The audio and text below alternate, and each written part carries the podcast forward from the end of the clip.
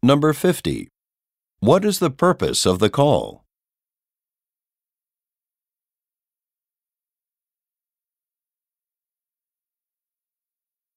Number 51.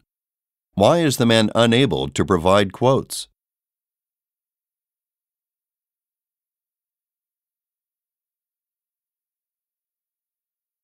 Number 52. What does the man offer to do?